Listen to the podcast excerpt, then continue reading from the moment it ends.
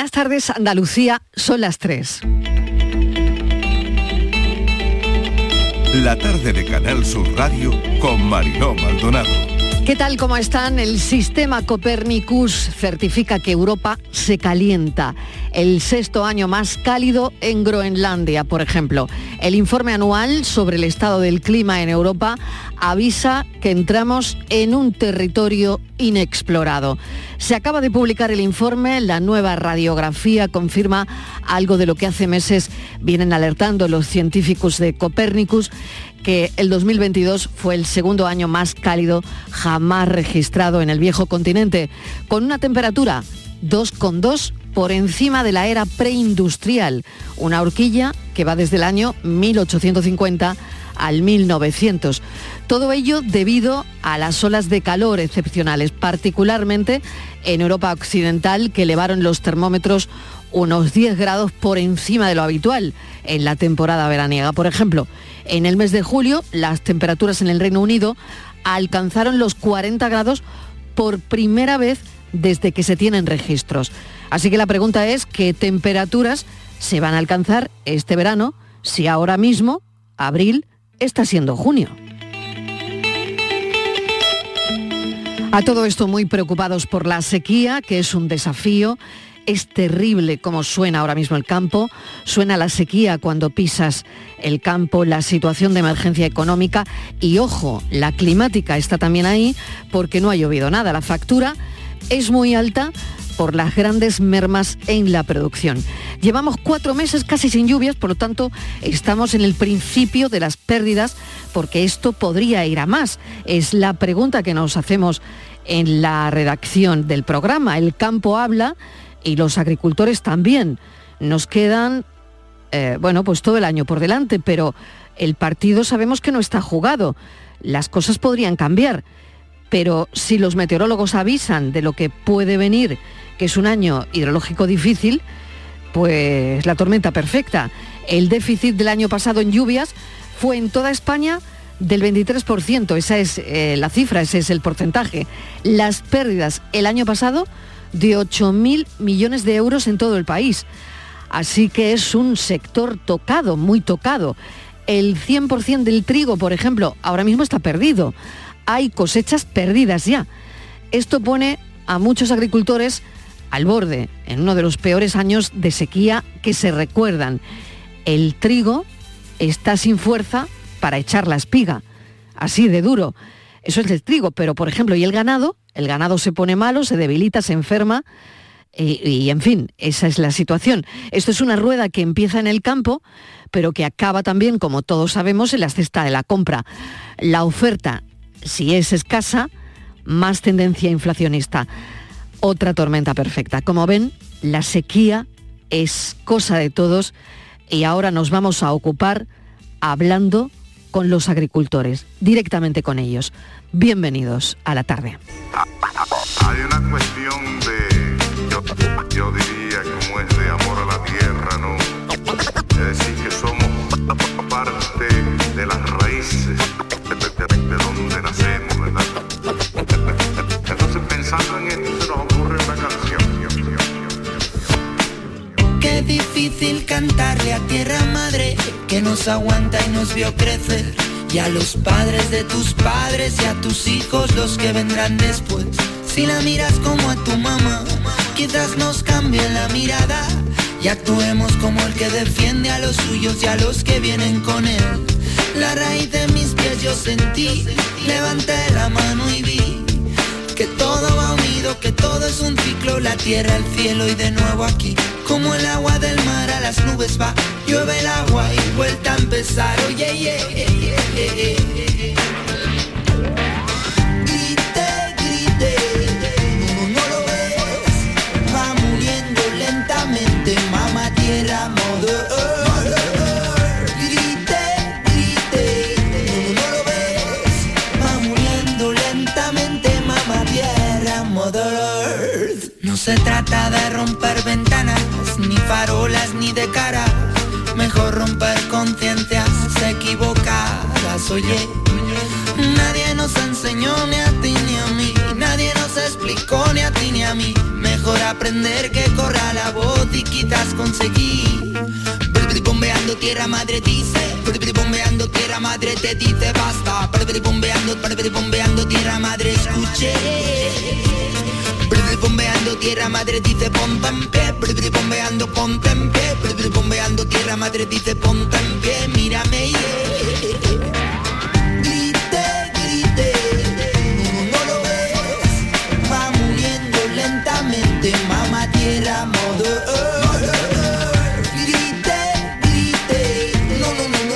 preocupados por la sequía y enseguida nos vamos a centrar hablando con agricultores.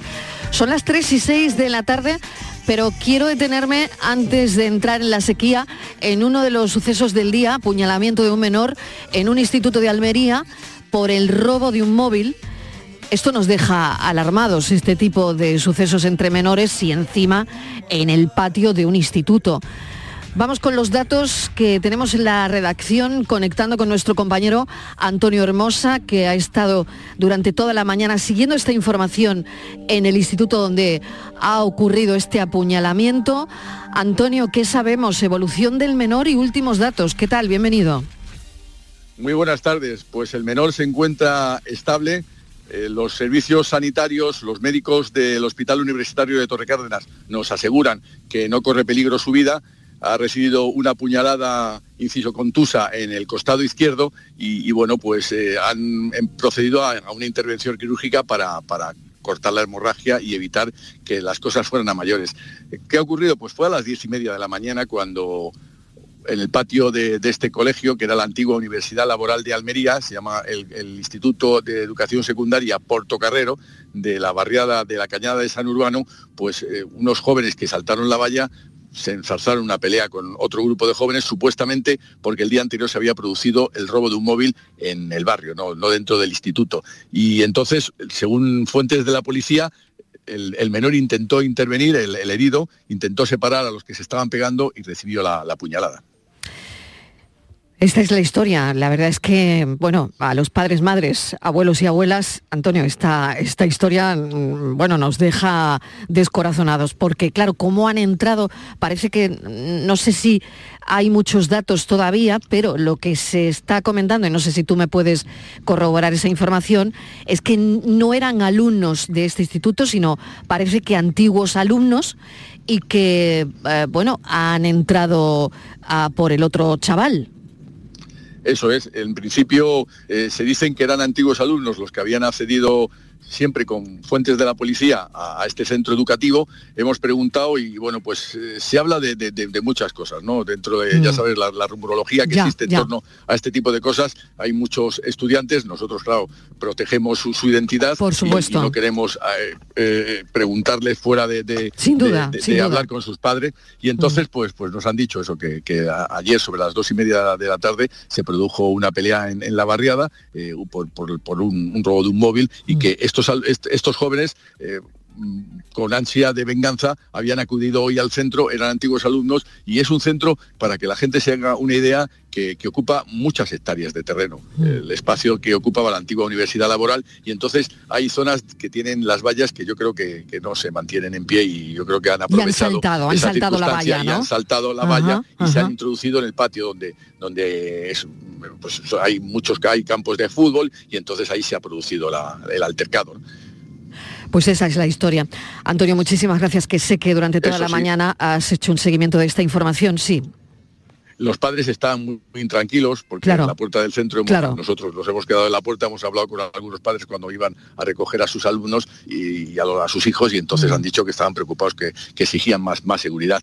Por, parte de la Consejería de Educación nos dice que es un centro tranquilo, también nos lo han dicho los profesores, que este tipo es un, caso aislado, este tipo de casos, de, sucesos que no, no suele ocurrir, que son muchos alumnos, son 1.400 los alumnos que los que tienen este, en mm. este centro y entonces, claro, pues eh, existe ahora mismo después de las primeras horas de, haber ocurrido los hechos, pues sin tranquilidad. La policía está trabajando intensamente por intentar identificar a los agresores, intentar hacer detenciones que seguro que se van a producir las próximas horas. Pues estaremos muy pendientes, Antonio, de las detenciones que se vayan a producir y, y es normal que los padres estén intranquilos porque aunque es un hecho aislado en este Instituto de Almería, pero está claro que hay que ponerse ahora mismo en los zapatos de los padres que tienen a sus hijos estudiando en el centro, ¿no? Así es. En fin, gracias Antonio Hermosa, gracias compañero. A vosotros. Hasta ahora, buena tarde. Hasta ahora.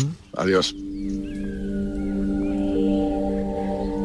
3 y 10 de la tarde, vamos ahora, seguiremos este asunto, como ven en la redacción de la tarde, pero nos ponemos ahora en modo agricultura, ni girasol, ni arroz, ni algodón, ni herbáceos, y con el olivar en peligro, los agricultores andaluces se están preparando para lo peor, no es alarmismo, es la realidad a la que se enfrenta el campo en los próximos meses. Y el campo, no lo olvidemos, es el origen de lo que comemos, de lo que encontramos en los mercados, en el súper.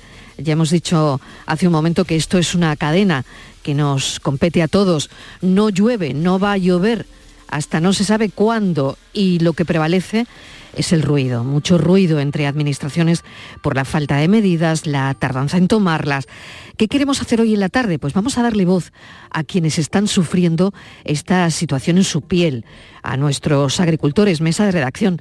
Javier Moreno, bienvenido, buenas tardes. Hola, gracias Marilo, muy buenas tardes. Eh, como dices, efectivamente el debate en torno a qué hacer, cómo paliar la situación, cómo evitar que se pierda agua, qué infraestructuras son necesarias, las que había que haber hecho hace tiempo y todavía no están. Todo eso difumina las voces que queremos escuchar hoy, que son las primeras interesadas, las que están viendo mejor que nadie cómo la falta de agua seca los campos, acaba con los cultivos, impide sembrar más hectáreas. La agricultura andaluza se enfrenta a la mayor restricción de agua desde el año 92, embalses que están apenas a un tercio de su capacidad, confederaciones hidrográficas que se reúnen, que priorizan el consumo humano. ¿Qué dice el campo, Mariló? Vamos a escuchar, si te parece, ¿no? Es lo importante. Claro que sí, claro que sí, Javier.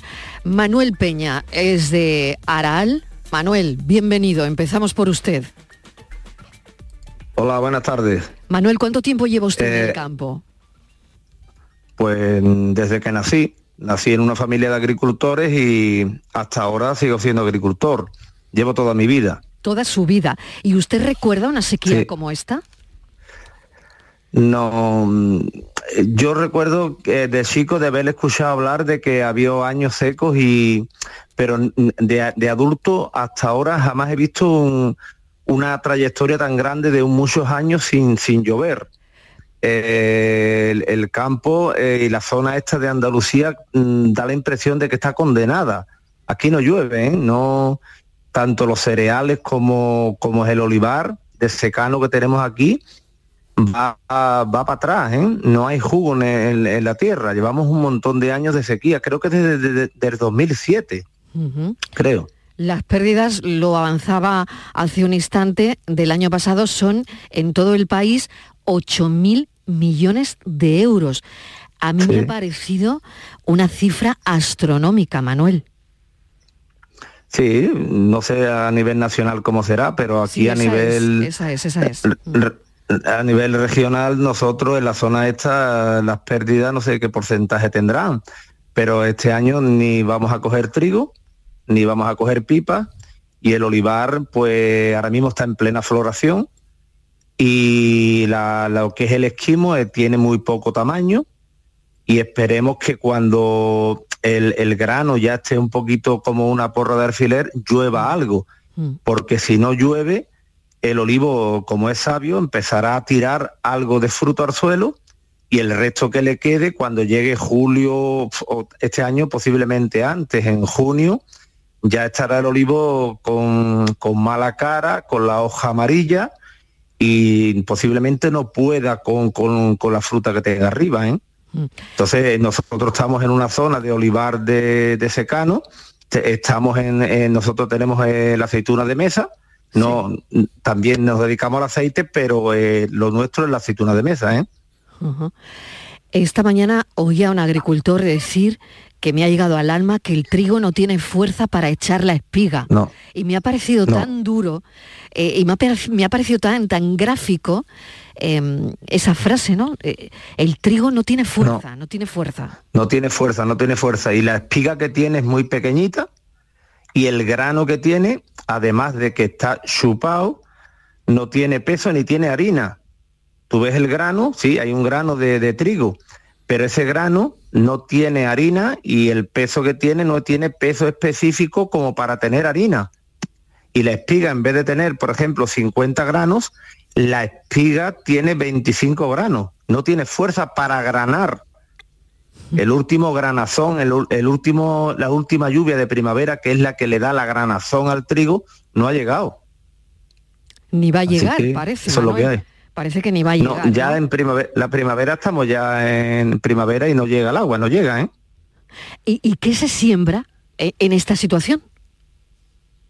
Pues claro, nosotros sembramos el trigo en noviembre, se supone que en noviembre hay jugo en la tierra, está lloviendo, entonces tú siembras el, trigo, le echas el abono, después en febrero siembras las pipas, tú con, siempre con la esperanza en que el tiempo te va a ayudar. Tú haces unos gastos, eh, eh, bueno, unos gastos o una inversión en el campo para en, verano recoger esos frutos, pero a lo largo del, invierno y de la primavera no llueve, pues tú en verano no coges, no coges eh, ningún fruto, hmm. ni ningunos ingresos. Claro, Manuel, ¿usted cuánto, ha invertido en esta campaña? Bueno, yo tengo invertido solamente en, mira, en cereal solamente, eh, eh, porque este año no he echado abono, porque los abonos se han ido al doble de precio. Sí. Yo este año he optado por, por echar estiércol, sí. gallinaza, sí. y yo tengo invertido sobre 7 8 mil euros solamente en, solamente en estiércol, de 7 a 8 mil euros. Fuera parte la, la semilla y el, tractor y el gasoil, más mis, mis, peonadas, ¿no? Fuera parte todo eso porque lo mío es una explotación familiar, es pequeñita, pero lo hacemos nosotros, pero claro, tienes que comprar abono, tienes que comprar gasoil, tiene, eso es a diario, claro. Y ahora llega el verano y no recogen nada. Ya hay mucha gente que está optando, antes de cegar el trigo, de eh, empacarlo para ajeno, para, para el ganado, por lo menos para sacarle algún beneficio.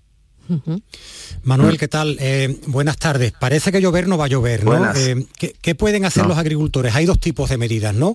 Que se riegue, que se pueda regar, y eso pues depende pues, de que se amplíen las infraestructuras, de que se mejoren las canalizaciones, en fin. Y luego está el tema económico, ¿no? ¿A ustedes cómo les ayudaría los decretos de sequía que se están prometiendo, que eso les ayudaría a ustedes económicamente, pero no, no va a hacer que el campo sea más productivo. ¿no? Entonces, no hay agua, em, hacen falta medidas de, para, para, mejorar las infraestructuras, pero luego está la parte económica que sí les puede ayudar a ustedes para paliar la situación que tienen los agricultores y todo lo que depende de ustedes, ¿no? las familias y los puestos de trabajo. Claro, mira, aquí eh, en infraestructuras de riego hay poca porque estamos en una zona de secano. Aquí no creo que traigan agua porque estas son zonas de secano. Estamos en la, campiña sevillana. Pero después, claro, ayuda deberían de, los políticos eh, mirar lo que está pasando en el campo, por lo menos en la zona esta de Andalucía, y para paliar e, e, este, esta pandemia, que digamos, porque esto es, esto es un problema gordísimo para la agricultura por lo menos ayudas para, los agricultores, porque agua, lógicamente, aquí no te van a traer. Y esto es zona de secano, aquí lo que cultivamos es la aceituna que de calidad, de calidad, de, tamaño, y, si no, no arreglan esto, posiblemente en el mercado el año que viene o no va a haber aceituna de calidad. Posiblemente haya un poco de aceite, pero aceituna de calidad no va a haber como no sea económicamente ayuda a los agricultores, no sé cómo vamos a paliar esto. ¿eh? La aceituna de mesa sevillana, ¿no? Lógicamente, ¿no? Y, y, Sí, sí, estamos hablando de aceituna de mesa sevillana. En, tierras de secano... De, aceituna de mesa sevillana. Y, el 90% es secano. ¿Y, cuál es Hay el algo de riego, pero aquí el riego es pozo y la Confederación Hidrográfica tampoco te da mucha... Mm, mm, digamos que te, deja hacer pozos, mm, pozos poquitos y además los acuíferos estos últimos años están bajando de, de 3 a 4 metros, ¿eh? han bajado los acuíferos. Las bombas ya no sacan el agua que sacaban estos años atrás.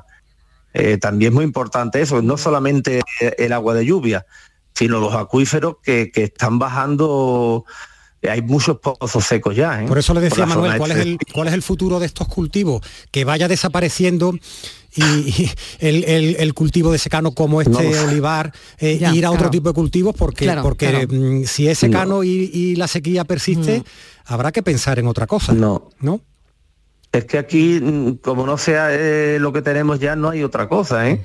Aquí se ve algunos, algunas plantaciones de pistacho, se está viendo otro tipo de... Hay gente que está investigando en otro tipo de cultivo, a ver si en el secano se puede hacer eso, pero eh, si, en abril tenemos 36 grados de temperatura, ¿qué, qué, tipo de cultivo ponemos aquí? Es que por muchas huertas que le deja la cabeza, el olivo es el que más aguanta. El olivo es un, es un árbol que por sequedad no se seca nunca, eh, nunca va a perder la fuerza. Y otro tipo de cultivo no sé, tendrá que venir alguien de otro sitio para poder decirnos qué tipo de cultivo hacer. Para Porque ahora mismo nosotros el trigo... Claro, reconvertir para, cambiar el cultivo. A, cultivos de poco consumo de agua. Aunque yo creo que esto, esto en parte ya estaba, ¿no? Pero habrá que, eh, como decía Javier, reconvertir de alguna forma el campo. ¿De qué forma? No lo sé, no lo sé de qué forma, ¿eh? Ya. Porque ya tenemos el olivo que es de secano y si el olivo no puede seguir, pues imagínate qué tipo de cultivo tienen que traer. Claro. No lo sé. Manuel Peña, muchísimas gracias, mucha suerte. Del Araal vamos a ir a los palacios. David de la Rosa, también es agricultor. David, bienvenido. Hola David, ¿me oye? Hola, buenas tardes. Buenas tardes. Eh, seguramente habrá oído usted a Manuel Peña. Eh, me gustaría preguntarle cómo es su situación ahora mismo. Sí, buenas tardes. Primero tenéis que disculparme porque voy en el AVE y no sé si la conexión es Bueno, no es tan buena como nos eh, gustaría, pero a ver si, si nos podemos entender bien. Claro, a ver si nos podemos entender. he estado escuchando al anterior compañero, al anterior agricultor. Eh, le puedo hablar del cultivo de, Ay, qué pena porque casi va a ser imposible la conexión. Ya, ya hemos perdido. Bueno, vamos a la siguiente persona con la que queríamos hablar. María Morales, cítricos, almendros, herbáceos, de Villaverde del Río. Dice que no duerme, por la ruina que tiene encima. María, bienvenida. Buenas tardes. Gracias, por acompañarnos. ¿Cuál es su situación ahora mismo, María? Bueno, pues la situación que tenemos ahora mismo es bastante complicada. Eh, en el tema del cítrico, eh, solo tenemos agua por la agua de lluvia o por pozos, y los pozos se han secado y, no tenemos agua para los cítricos. Eh, vengo del campo y vengo de decidir qué parcelas son las que tengo que abandonar directamente para, para poder sacar otra parte de la finca adelante. qué duro, qué duro, María. o sea, usted ahora mismo, llega usted ahora mismo del campo y decide, esta ya la doy por perdida y esta no. Sí, además hay un problema muy importante que lo llevo diciendo mm, durante todos estos meses, porque las sequías anteriores que he escuchado al compañero, las sequías anteriores de mis padres, mis abuelos, mis bisabuelos... ¿Usted qué edad tiene? Discúlpeme, María, pero usted... ¿Qué edad tiene? 47, 47. años y no ha visto nada igual. No, no. Vale. No, no, no he visto nada igual. Es joven, eh, pero no ha visto nada igual. Efectivamente, era joven y vi, la desesperación de mi padre, pero al final, al fin y al cabo, aquello, en aquellos momentos eh, casi toda o muchísima producción de Andalucía, muchísima superficie de Andalucía eran herbáceos. Entonces, una tierra en la que tú puedes cultivar anualmente lo que en función del agua te permita. Si yo no tengo agua, pues pongo un girasol o un trigo. Pero si tengo agua, pues pongo un maíz, un algodón. Eh, el problema es que en todos estos años la evolución de la, de, la, de, la, de la tierra, de la distribución de la tierra, ha cambiado muchísimo. Y nos hemos ido mucho de herbáceo, nos hemos ido a arboleda permanente. Esa arboleda permanente ya no te permite abandonarla un año, al año siguiente pongo otra cosa. Esta, esa arboleda te pide que todos los años le dé lo que necesita. Y la arboleda es muy traicionera. Y mm, te la guarda y si un año no le das lo que tienes que dar, pues al año siguiente y al otro y al otro te, está, te lo estás recordando que no se lo diste. Y ese es el problema que tenemos. Esta sequía es mucho más difícil y más complicada que cualquiera de las anteriores que hemos tenido, porque la distribución de las parcelas y la distribución de los cultivos no es lo mismo. Tenemos muchísima arboleda permanente. Y, eso quiero insistir en que todo el mundo sea consciente que es que los árboles se mueren y ya, 15, 20 años de inversión, se van, hmm. se mueren. Y acabo, acabo, de, acabo de ir y decidir cuántas hectáreas tengo que abandonar. Porque qué duro, agua.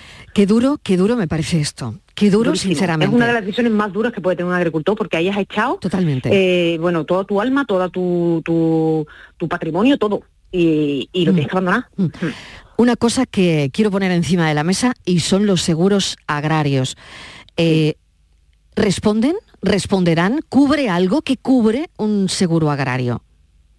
Puede cubrir, puede, en determinados momentos puede cubrir, pero claro, como los seguros agrarios los tienes que hacer mucho antes de que empiece una campaña, tampoco sabes lo que va a pasar. Ya. Y como al final, eh, después los resultados, hay muchísimas peleas con los seguros, muchísimos, porque siempre, evidentemente, cada parte tira para su, para su interés, y muchísimas veces echa los cálculos y no merece la pena, porque además tú dices, bueno, pues venga, voy a estas parcelas que son las más complicadas, que seguramente puedo tener problemas, voy a asegurarlas. No te dejan, tienes que asegurar la, toda la finca entera para poder asegurar determinadas parcelas.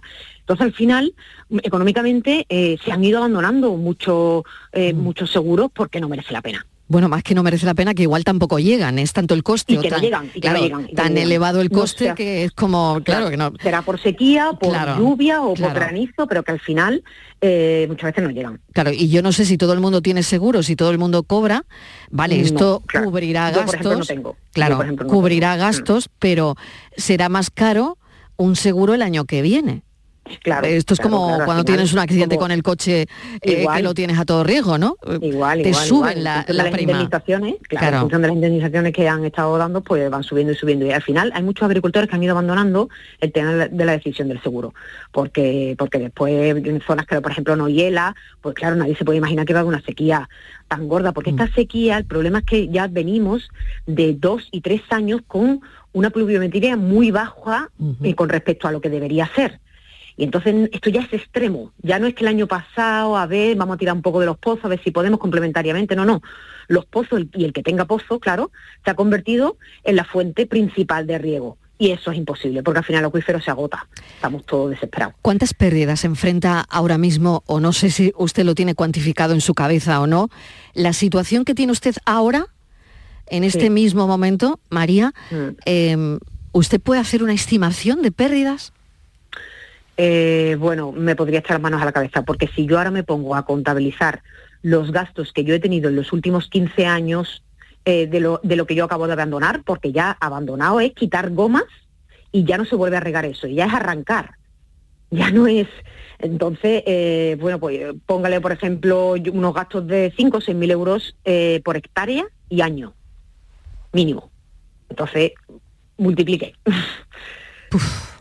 Eh, eh, es desolador, es desolador. Pero es que la almendra, por ejemplo, la almendra, ahora mismo la almendra está en su momento más eh, importante, porque la almendra ya ha florecido, ya ha cuajado y ahora lo que tiene es que llenarse la almendra. Al llenarse la almendra, la, almendra se llena de agua y abono. Y si no tienes agua, la almendra se va a quedar, pues bueno, que parece, va una pipa. Una pipa. Y eso es una almendra que es muy poca, muy poca calidad y al final todo va en detrimento de la calidad de los productos españoles y todo en detrimento de la economía rural. Entonces, nos vamos a cargar la economía rural y toda la industria que rodea a la agricultura, no solo a la agricultura y a la ganadería. Es que los animales están, bueno, yo estoy en la finca, me están viniendo los cochinos y están eh, mordiéndome las válvulas del riego buscando agua. y me están partiendo gomas y todo buscando agua. Los mismos cochinos. O sea, mmm, pobrecitos míos, es que, es que, es que todo así. Es tremendo. Fíjate, Mariló, la fruta y la verdura mm, va, a tener una, un, incremento espectacular y además una calidad muy baja. El, paisaje que nos está describiendo María, para, quien, para quien no conozca esta zona, no tiene nada que ver en la zona de Araal, que está en la, muy pegadito a la, a 92 entre Sevilla y Málaga, que es secano, olivar. mira el, nombre del pueblo, Villaverde del Río, esto está al lado del Guadalquivir, es una comarca, La Vega, ¿verdad María? Que mm, el paisaje es muy distinto, muchos árboles frutales, los cítricos y, el río al lado. Y esto que está describiendo el río, el, panorama del río a su paso, en este caso también por la provincia de Sevilla, el nivel de agua del río, ¿verdad María? Es desolador, teniéndolo al lado y, la, falta de agua tan terrible que hay. Es desolador. Es que esto es tener una empresa mirando todo el rato para arriba, a ver si llueve o no llueve. Esto no, esto es que además es una impotencia y es una carga emocional eh, tremenda, porque es que dice, bueno, todo esto me lo cargo y, sin yo tener la culpa. Y, y, lo de las ayudas directas que hablábamos, que hablaba el, compañero anterior, y efectivamente sí, pueden ayudar, pero los árboles yo los tengo, yo los tengo que. Y eso ya me, como no me den una ayuda permanente y sostenida en el tiempo durante dos o tres años o cuatro hasta que yo vuelva a poder mm, recuperar los árboles, mm, bueno, el algodón, estoy esperando, tengo la tierra ahí esperando a poder, regar, a poder sembrar algodón, no puedo sembrar algodón. La tierra está agrietada y la tierra necesita su jugo por lo menos para que nazca y, y llegue a floración y después cuaje. Y no, el algodón ahora es cuando se siembra ahora. Antes preguntaba que qué cultivo se sembraba ahora. El único que queda ya por poder sembrarse es el algodón, que es el más tardío. Porque estamos en la última, en la última franja donde se puede sembrar algodón, de, Sevilla o Badajoz hacia abajo. Por eso en Sudáfrica, en, en, África hay tanto algodón y tal. Pues a, partir de ahora solo se puede ya sembrar algodón. Y no se puede sembrar si es que no tenemos agua, si es que no ha llovido nada, si por lo menos lloviera algo, coge un poquito de jugo y, y sales a sembrando. Pero yo voy a tener que dejar de baldío en barbecho muchísimas hectáreas porque no puedo hacer nada.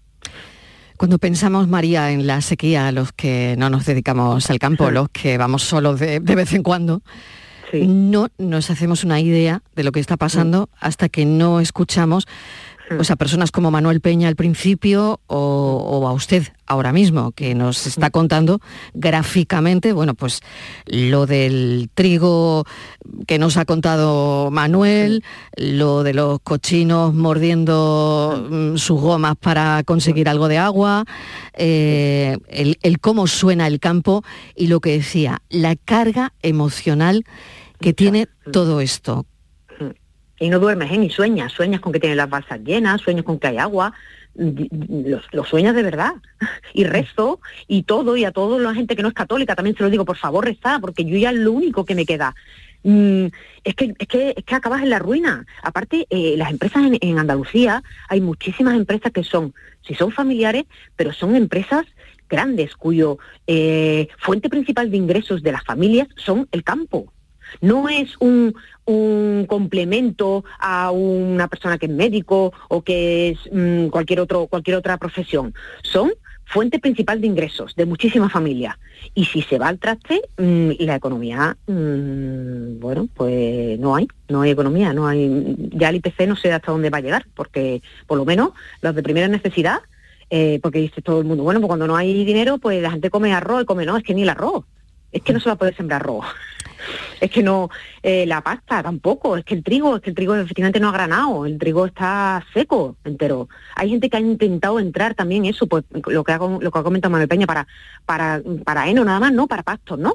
y, y han habido máquinas que han entrado en el trigo y han dicho, si es que no ha llegado ni a la altura mínima para poder cogerlo. O sea, en fin, María Morales, le agradezco enormemente mm, bueno, su sinceridad, eh, la forma de transmitirnos lo que se está viviendo ahora mismo, lo que hay, esto es lo que hay, y mm. le agradecemos enormemente pues que nos lo haya contado. Y, y ojalá llueva. Es que de verdad, es que no sé, pero es verdad Estamos mirando al cielo, la previsión no es halagüeña. Hemos hablado del el sistema Copernicus hoy, que está diciendo que este verano la radiografía nos confirma que va a ser un verano caluroso mm. y, en fin, ojalá llueva y ojalá de alguna forma se pueda paliar esto y, si no, pues no sé, reconvertir el campo a, a, cultivos de poco consumo de agua, pero me da la impresión de que esto ya lo hacen, ¿no? De, que, esto, esto está casi ya, ¿no? Sí, y la creatividad, eh, somos expertos en creatividad y en ahorro de agua, y en, porque cuando la necesidad premia, te, bueno, pues, pues la imaginación al poder. Pero claro, también necesitamos una infraestructura y un apoyo por detrás que como mínimo, mínimo, mínimo, que los políticos por favor se sienten que piensen como agricultores y no como personas que están detrás de una mesa y que vayan al campo y que vean realmente que las infraestructuras hídricas son necesarias. Y no vale, por favor, que me digan, si me permite decirlo, que me digan, es que ahora se va a hacer una, inversión muy fuerte y después del año que viene llueve y aquí no ha pasado. Y entonces todo esto se, va al traste. No, las infraestructuras hídricas son eso, inversiones que siempre, siempre son para enriquecer la tierra de Andalucía. Es importante. María Morales, muchísimas gracias. Un saludo. Muchas gracias a ustedes. Suerte, mucha suerte. Muchísimas gracias. Hacemos una pausa para la publicidad y enseguida seguimos con más actualidad. Vamos a hablar de un congreso de drones a la vuelta. La tarde de Canal Sur Radio con Mariló Maldonado. También en nuestra app y en canalsur.es. Échame un cable, Chano, que le regalo a mi mujer por Navidad. Ome Yuyu, tengo algo que te va a encantar. Suelta por esa boquita, criatura. Hogar solar, energía limpia, en primera, de ustedes. Además, puede contratar ahora y está hasta abril sin pagar un duro. Eso es un regalo, Yuyu, y no es pijamita de todos los años. Llama al 955 31 80 80. Hogar solar, la luz que te ayuda a ahorrar. ¿Sabes qué es lo que me gusta de la primavera? Pues que hay más luz, más pajaritos, más flores, más risas, más rollito, más hoy se sale, más pero más de todo. La primavera la ilusión altera. Llega el cuponazo Flower Power de la 11. Podrás ganar 6 millones de euros. Y además, si entras en cuponespecial.es, podrás disfrutar de cientos de planes increíbles y picnics gourmet. Cuponazo Flower Power de la 11. Altera tu ilusión. Bases depositadas ante notario. A todos los que jugáis a la 11, bien jugado. Juega responsablemente y solo si eres mayor de edad. El conjunto de emisoras de radio del grupo RTVA alcanza una audiencia acumulada de 497.000 oyentes según la primera oleada del Estudio General de Medios de este 2023. Un resultado que nos consolida como la corporación pública con más audiencia en Andalucía. Gracias por confiar en nosotros. Gracias por escucharnos. Canal Sur Radio, la radio de Andalucía.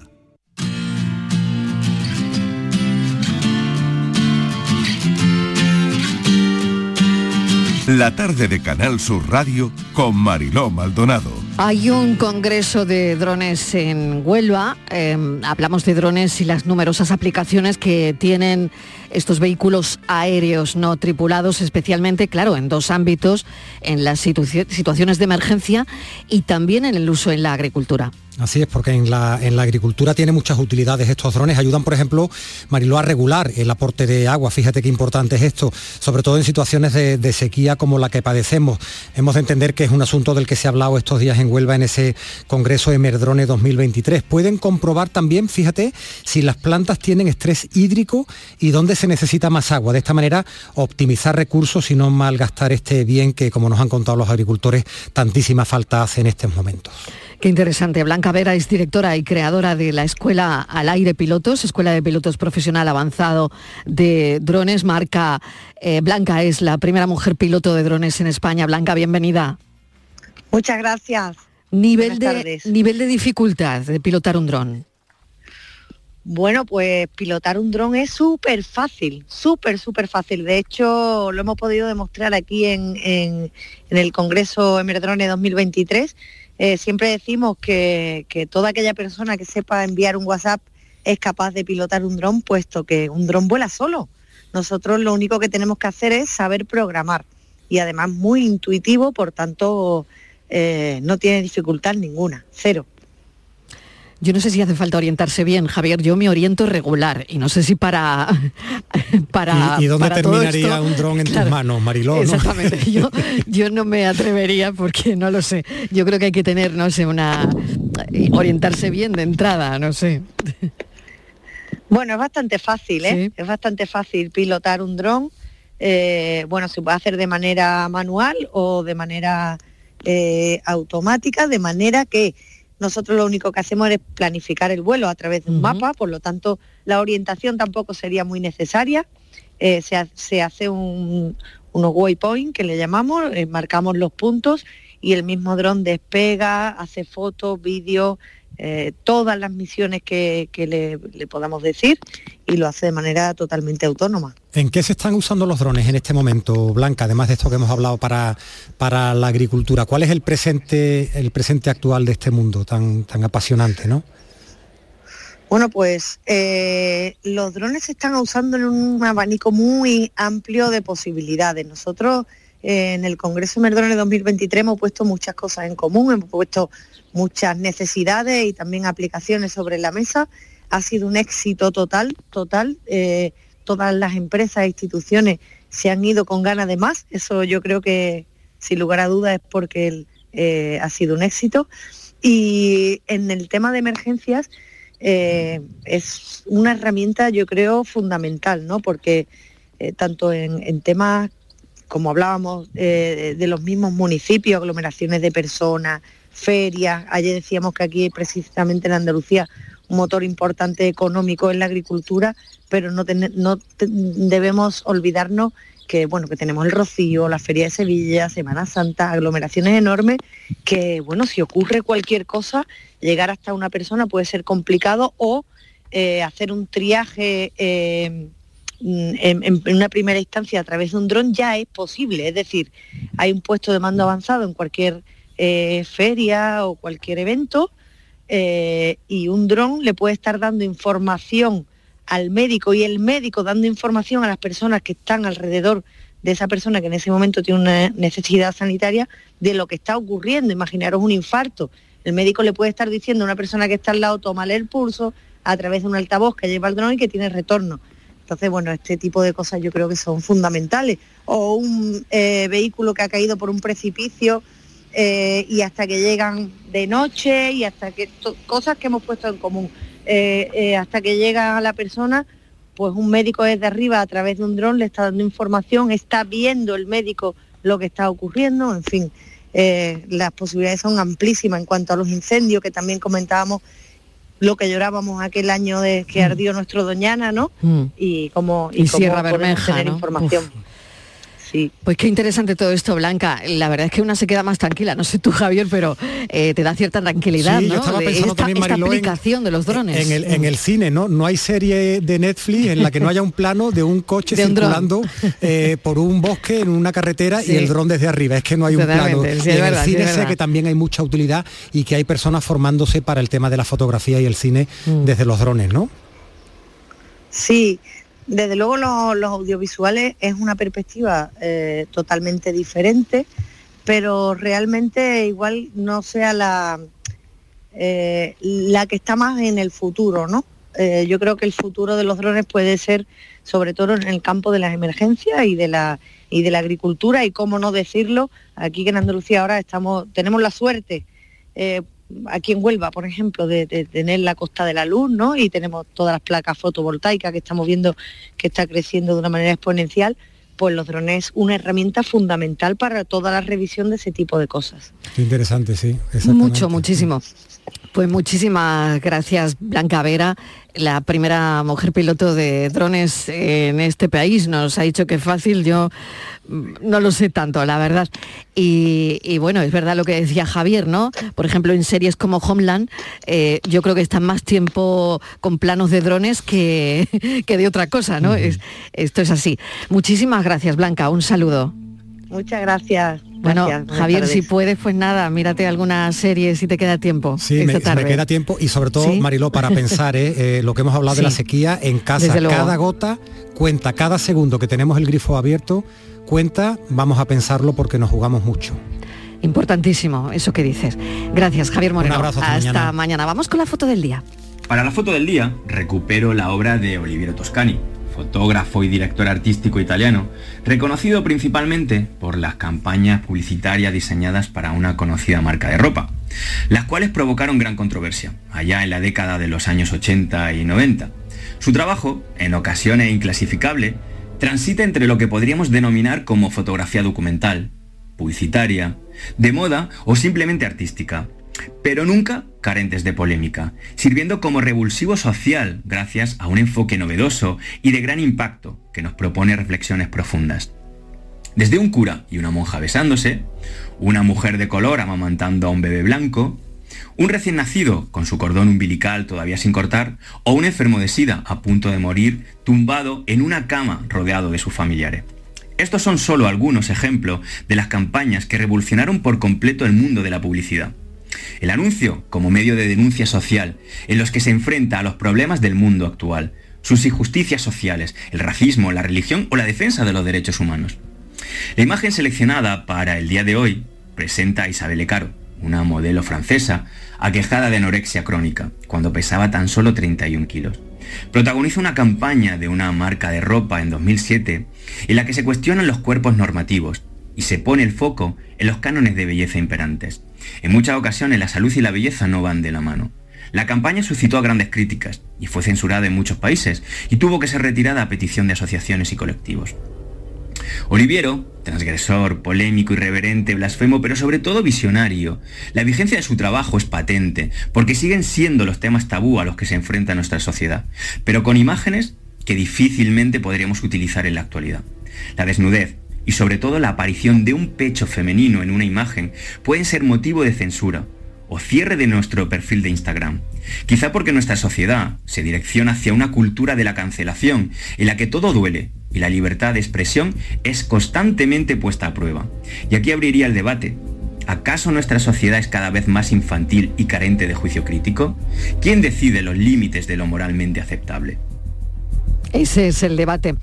Damos la bienvenida a un nuevo fotoperiodista, a nuestro elenco de fotoperiodistas que eligen foto del día, Francis Gómez. Así es, Mariló, buenas tardes. Hoy la imagen la ha seleccionado para la tarde Fernando Bayona, eh, licenciado en Bellas Artes por la Universidad de Granada, completó su formación con un máster de fotografía y diseño visual en Milán.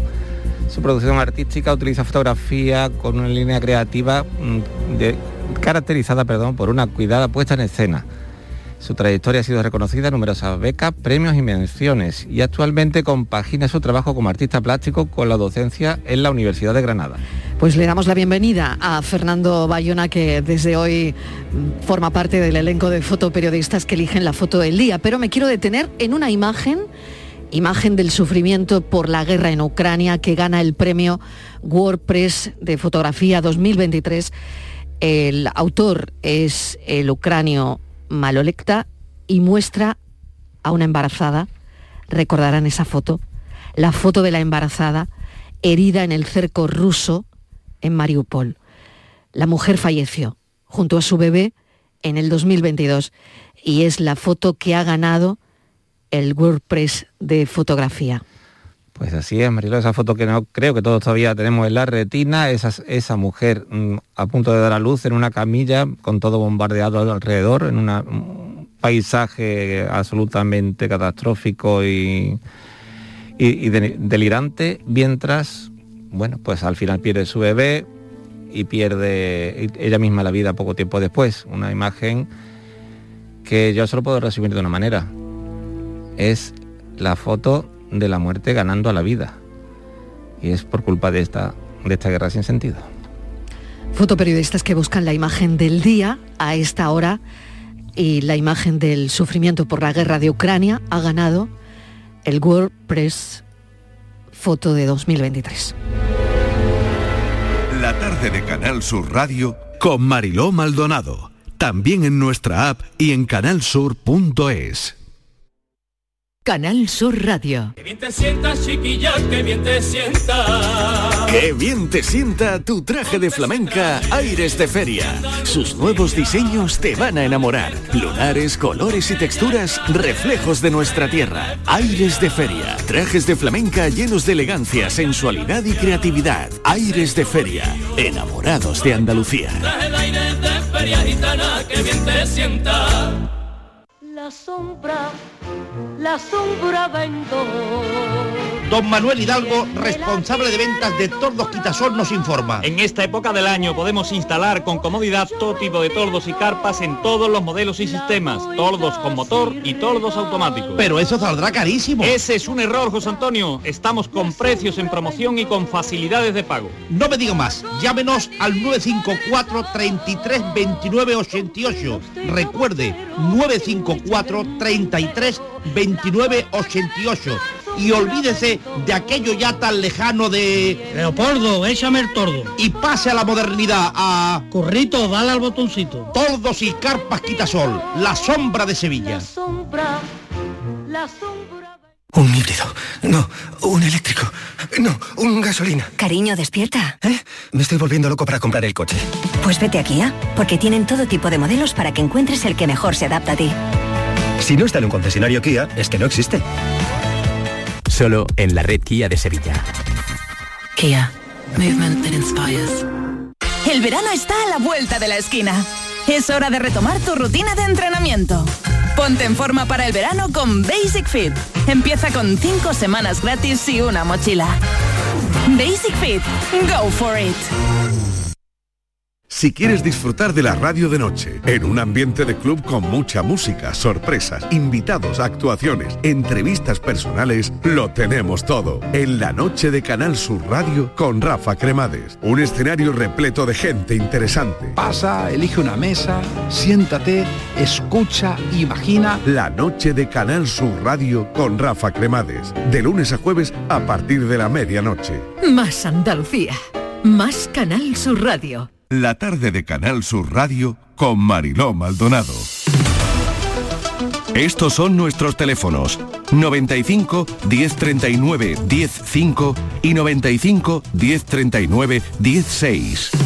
Andalucía pregunta a esta hora 670 94 30 15 670 940 200 para los mensajes de audio. Hoy todo lo relacionado con el derecho laboral, con los problemas con el curro y Elisa Jurado que nos va a echar una mano, que es abogada especializada en derecho laboral. Precisamente, Elisa, bienvenida, gracias por acompañarnos. Hola, buenas tardes Mariló, buenas tardes a Y todos. Estíbaliz Martínez detrás de un montón de asuntos en la mesa de redacción también. Adelante. Hola, ¿qué tal? Buenas tardes. Mire, vamos a empezar con una consulta que yo creo que todos en algún momento lo hemos hecho. Hacer gestiones personales o bien por teléfono o bien a través del ordenador en horario de trabajo, en tu puesto de trabajo.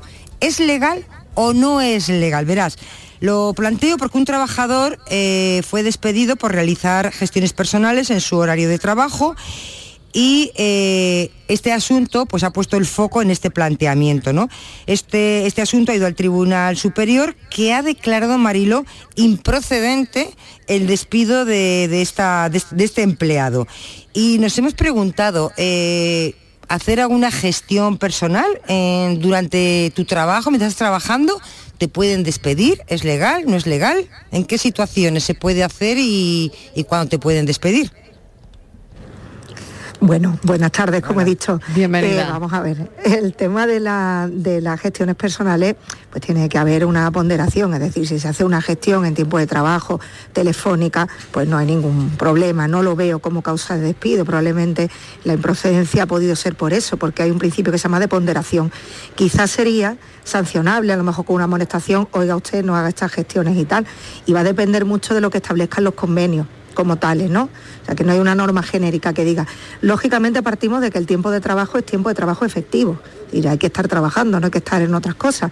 Pero que dependerá de la situación y del caso concreto, de la mm, gestión que se haya hecho, eh, para, bueno, pues para ver si es susceptible de despido o no. Imaginemos que alguien pues, abandona su puesto de trabajo y está en un puesto de trabajo, pues no sé, en una guardia o algo así, se me ocurre, ¿no? Y va a hacer una gestión personal y hay un daño mayor, ¿no? O alguien que, que va a una urgencia y no encuentra a esa persona porque no está en su puesto. Pero una gestión de teléfono normal yo podría ser sancionable en todo caso, pero no entiendo que fuera para un despido. Muy bien, pues vamos con Rocío de Coria del Río, que la tenemos al teléfono. Rocío, bienvenida. Hola, buenas tardes. Adelante, Hola. cuéntenos. Pues yo quería hacerle una consulta. Yo me he llevado de baja, eh, un año he estado de baja, eh, por problemas en la espalda, en el cuello, tengo un pie y una mano dormida. Y mm, al pasar a hacer el año, pues el INS me ha dado el alta, pero todavía no tengo ningún diagnóstico. Eh, entonces me encuentro en que no estoy capacitada como para trabajar porque no puedo ni escribir al ordenador, pero me tengo que incorporar. No sé qué, algún tipo de paso, algo que yo pueda hacer para poder... Sí, Rocío, lo primero que tiene que hacer es recurrir esa decisión, porque si usted tiene pruebas diagnósticas pendientes, se entiende que todavía el proceso de alta, o sea, el proceso de baja por curación no ha terminado. Máxime si tiene Claro, si usted tiene de pruebas diagnósticas, imagínese de radioimagen, TAC, lo que sea, ¿no? Diagnósticas para ver lo que le pasa, pues tiene que, que impugnarlo, ¿vale? No obstante, para solventar el tema con su, con su trabajo, lo único que me queda pensar es que vaya cogiendo las vacaciones que le queden pendientes. Y si Sí. aún así se tiene que incorporar, pues no sé si usted tiene otro tipo de patología, pero si tiene otro tipo de patología podría solicitar la baja médica por esa patología. Pero si no es verdad que tiene que ir a trabajar. Otra cosa es que cuando esté allí, pues le, le- le tenga una recaída y tenga que volver a ir a urgencia y empezar otro proceso. Eh, vamos, yo cuando me dieron el alta hice una disconformidad, pero de todas formas me ha llegado hoy la carta de que no, de que estoy de, de Claro, alta. pues tendrá que ir a la vía de- judicial. Claro. Mm. Entonces ya sería denuncia. Ya tiene que poner una demanda judicial. ¿De acuerdo, Rocío? Vale. Venga, mucha suerte. Ánimo. Gracias. Hasta luego. Carmen de Almería, creo que la tenemos. Sí, pues venga, vamos a saludarla. Carmen, ¿qué tal? Bienvenida, buenas tardes. Buenas tardes. ¿Cómo está? Eh, Cuéntenos. Bueno, pues yo trabajo para, para una empresa que se llama Dos No Lock Back. Limpio un CADE, limpio un CADE aquí en, la, en, en el ejido, sí. concretamente. Bueno, pues el problema que tenemos es que las compañeras de todos los CADES, tanto de Almería como de Málaga, que pertenecemos a esta empresa, bueno, pues no cobramos correctamente al día de hoy. Todavía no hemos cobrado el mes de marzo. Vaya. Pero sí nos, pu- sí nos pusieron una nómina para que la firmáramos, lo cual ninguna de nosotras ha firmado. Eh, los CADES son de la Junta de Andalucía, de Andalucía Emprende. Andalucía Emprende ya está al tanto de todo lo que pasa. Y aquí todo el mundo sabe lo que está pasando, pero las limpiadoras no cobramos. ¿Cuánto tiempo llevan sin cobrar, decía? Bueno, el mes, pas- el- el mes pasado todavía no lo hemos cobrado. Y este que va, pues tampoco hemos cobrado lo del mes pasado. O sea, que les deben un par de meses. Bueno, un mes y lo que va de abril, ¿no? De, de este, bueno. Vale. Eh, otro problema al cual, el cual tenemos, Sí, pues que esta empresa pues tiene un correo electrónico sí, y no nos reciben los correos electrónicos. A mí me faltan nóminas del año pasado sí. y no me la, no me las están pasando. La subida del convenio tampoco nos la han puesto. Y encima se pueden permitir el no pagarnos la nómina cuando porque el convenio dice que la nómina hay que pagarla del 1 al 5 Ujú. y el convenio subió, tampoco lo están haciendo. Eh, estamos hinchados de mandar burofax, correo electrónico a Andalucía Emprende.